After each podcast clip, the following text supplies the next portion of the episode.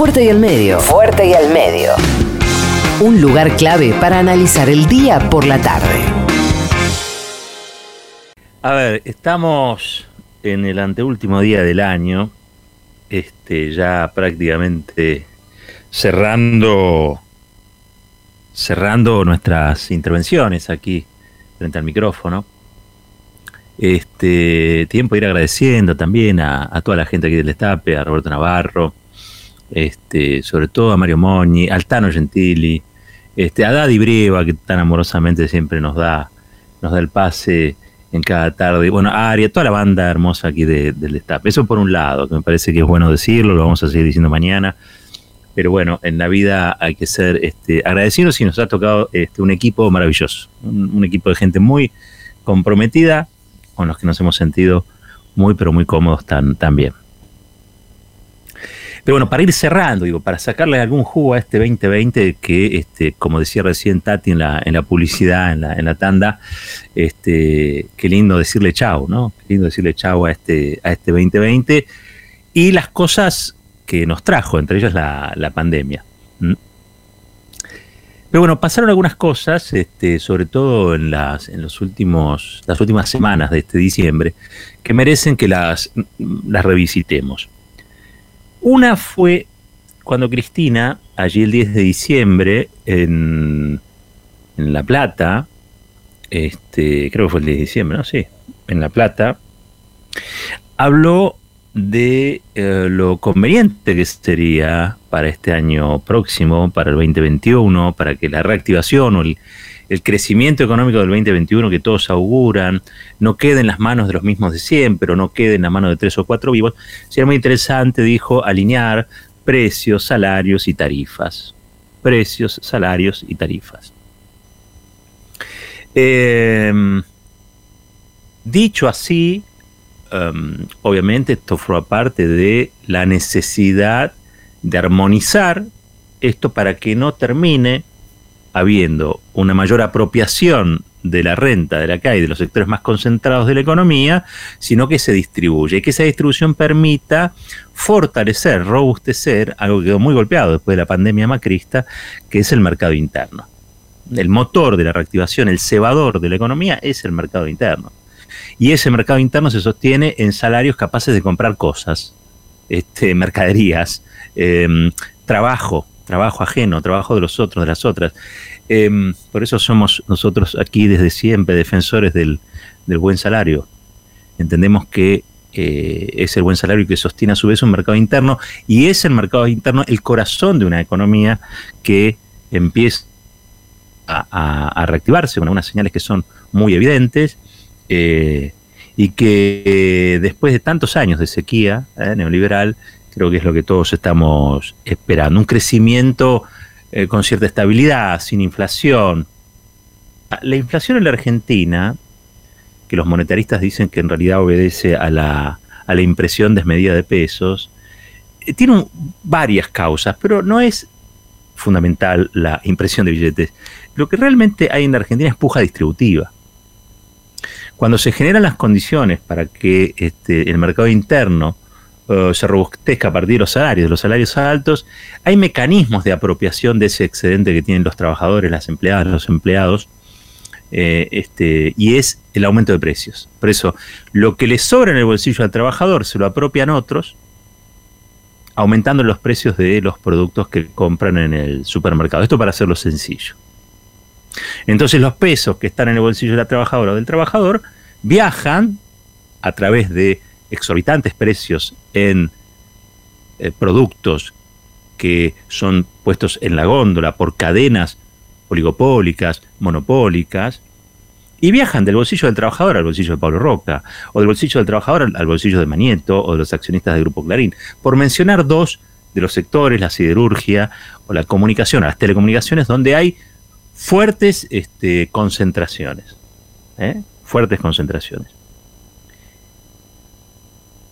Tomando en cuenta que ayer, en realidad en la madrugada de hoy, este, vivimos un momento histórico, como fue eh, la aprobación, voluntaria del embarazo y del proyecto de los mil días, es decir, proyectos que había enviado el Poder Ejecutivo, proyectos que particularmente se ocupó el presidente de la Nación, Alberto Fernández, de que tuvieran trámite legislativo favorable, es decir, que se aprobaran. Eh, y esto para aquellos que son o tienen prácticas más um, consensuales, podemos decir, o quizá la palabra la correcta, pero sí algunas prácticas menos agresivas este, en cuanto a discusiones, en cuanto a polémicas, en cuanto a debates. Hay que decir que en este caso, en el caso de la IBE y los mil días, y los mil días, el presidente Alberto Fernández fue audaz y le salió bien. Y le salió bien a la sociedad argentina, porque la sociedad argentina ha dado un salto gigantesco en materia de derechos. La democracia argentina dio un salto gigantesco en materia de derechos que nos ponen a la vanguardia junto a otros países desarrollados en materia de derechos personalísimos, pero sobre todo en materia de libertad. Porque esos dos proyectos, y ya lo comentamos, eh, vienen a dar fundamentalmente algo que la democracia tiene que asegurar a sus ciudadanos y a sus ciudadanas, que no es solamente la salud pública, libertad de decidir, la libertad de elegir. Y creo que las mujeres a partir de estos dos proyectos van a poder elegir si quieren maternar, si quieren ser madres o no quieren ser madres. ¿Mm? Pero quiero retomar esta idea de la audacia. El presidente hace ganar a las mujeres, hace ganar a la democracia argentina cuando es audaz y dice vamos. Pero mira que no hay número. Creé un ministerio de mujeres, géneros, diversidad, Estoy aplicando la ley Micaela en todos lados. Estamos asegurando este debate social, le estamos dando espacio, lo estamos impulsando, estimulando, favoreciendo desde el Estado. Nos va a salir bien. Eso dijo el presidente. Bien. Y hoy la Argentina es un país mejor que la Argentina de ayer. Por eso digo, acá había que romper. Yo entiendo el afán dialoguista.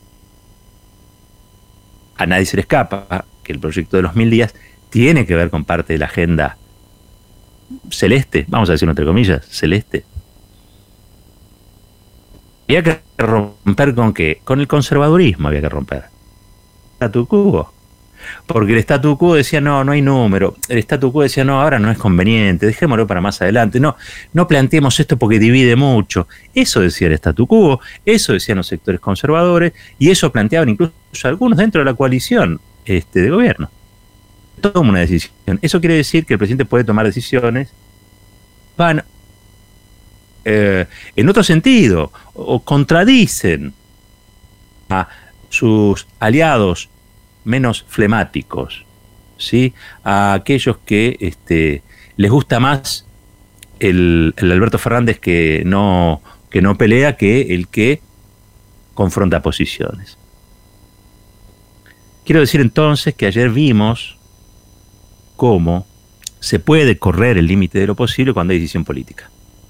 El presidente tuvo decisión política, tuvo la audacia necesaria y le vamos a agradecer infinitamente, ¿eh? eternamente, el aporte que ha hecho, la contribución enorme que ha hecho a la democracia de las argentinas y de los argentinos también.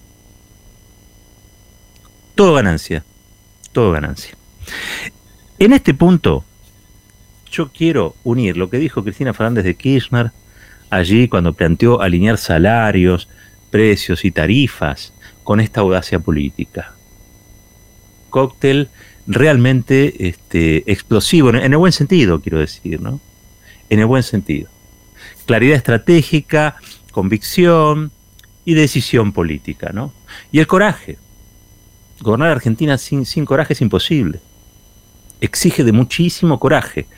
Y generalmente este es un, país que aquellos presidentes que no tienen este, esa voluntad este, muchas veces la pasan mal. No es el caso de Alberto Fernández, no es el caso de Cristina Kirchner, estoy diciendo, a veces hay que prestar atención a las enseñanzas de la historia. Estaba recordando a otros presidentes. ¿Cómo se vincula una cosa con la otra? Bueno, leyendo el destape. ¿Cómo leyendo el destape? Sí. Ustedes pueden entrar al destapeweb.com, si todavía no lo hicieron. Este, pueden leer una excelente nota excelente nota, que hizo Ricardo Ariel Rothstein, economista él. Economista. La nota se llama Hacia un Ministerio de Defensa de la Competencia.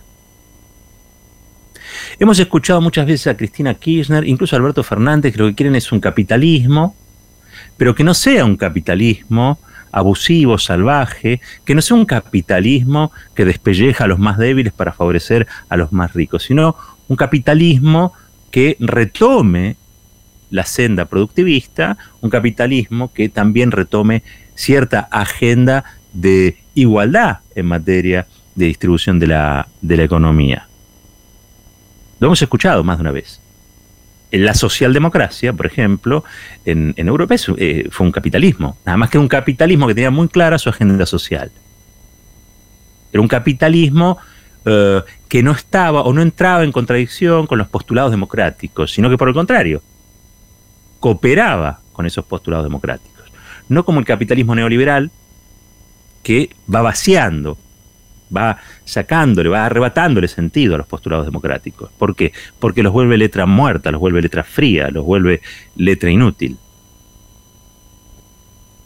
Y dice Ronstein, la nota, me voy a permitir leer algunos párrafos, dice, en la Argentina y en muchos países, la concentración en pocas empresas de sectores como el comercio online o la venta de materiales de construcción, electrodomésticos, alimentos y hasta medicamentos es un hecho que el Estado debe, intervenir también. La verdad, dice Ronstein, lo hace siempre, por acción o por omisión. Con la pandemia, el diagnóstico se agravó. Una posible respuesta sería la creación de un Ministerio de Defensa de la Competencia. Dijo eso y me enamoró. Sinceramente, un Ministerio de Defensa de la Competencia para enseñarle a los capitalistas argentinos, acostumbrados al lobby, cuando no al soborno, aprendan a competir,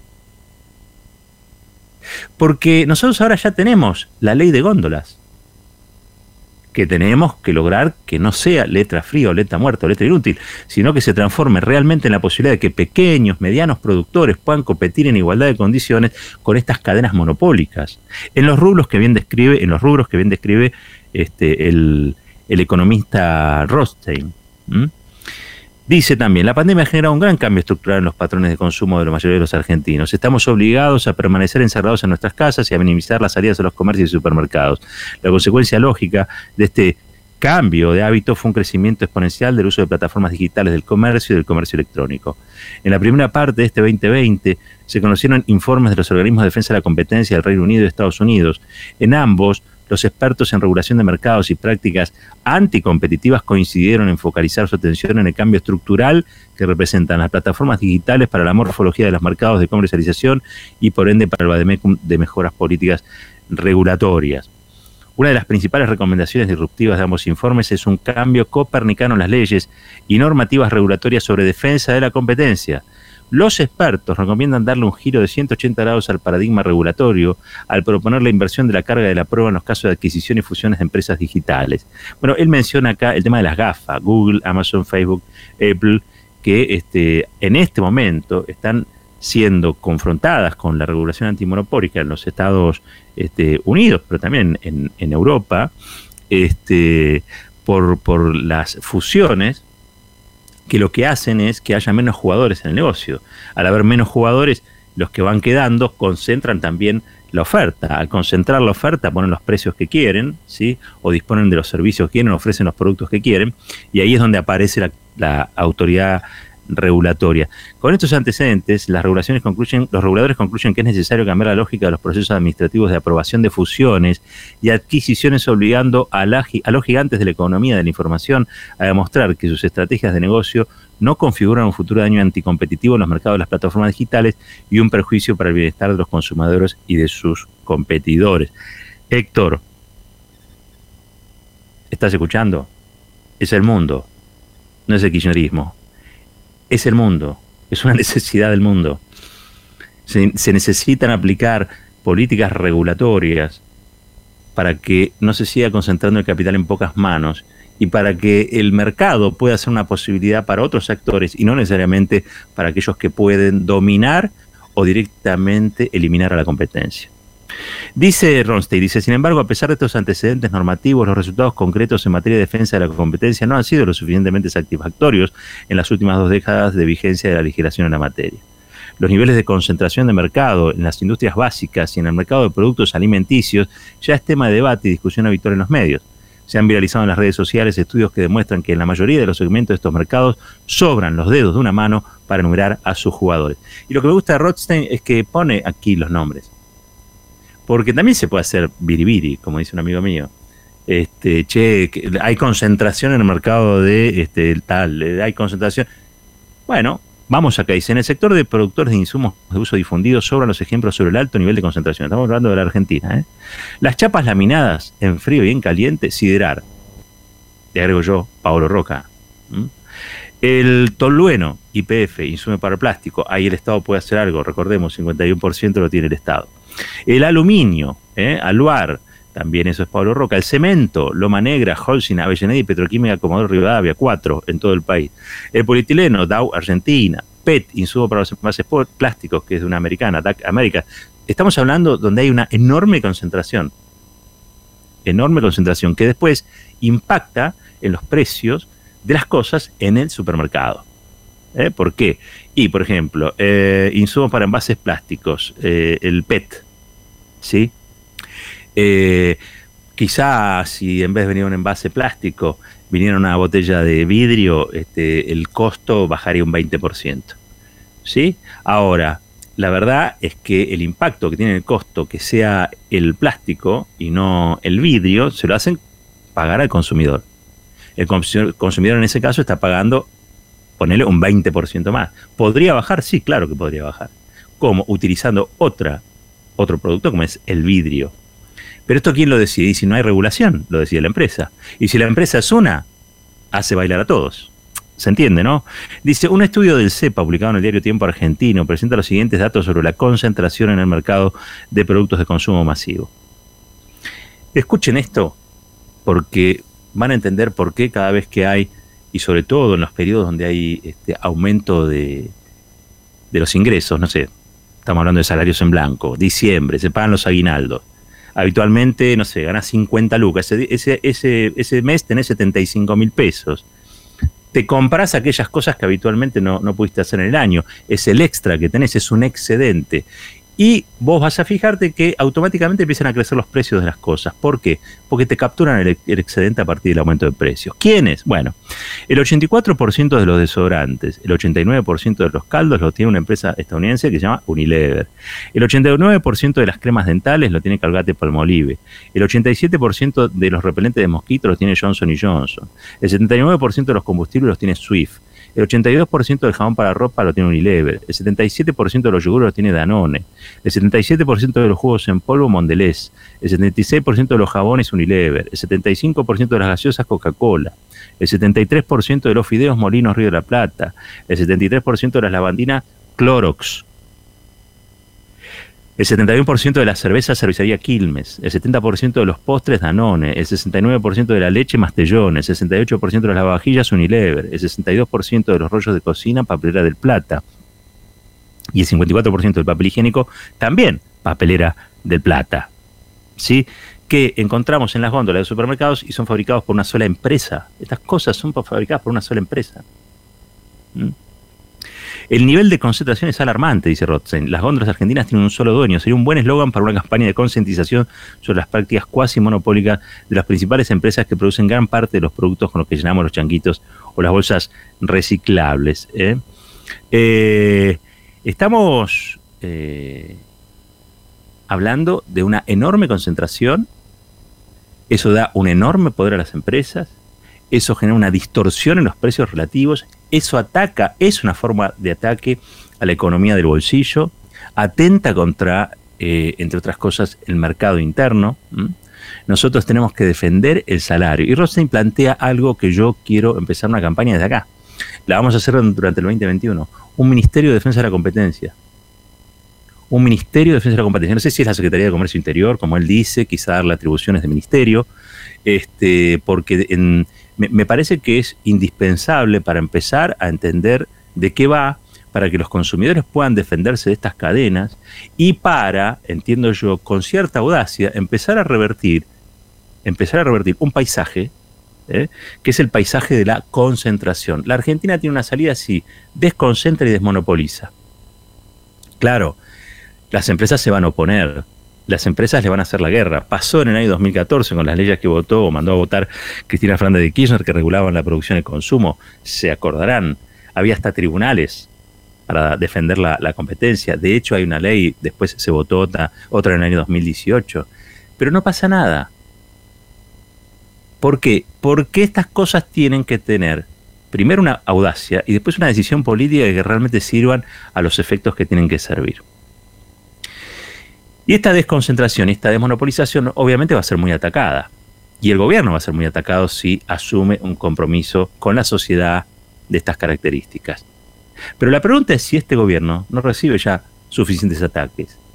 Porque todas las empresas que yo describí forman parte de la Asociación Empresaria Argentina y del Foro de la Convergencia Empresarial. Muchas son de la Cámara Argentina este, estadounidense, en realidad la Cámara de Comercio estadounidense. Muchas de ellas.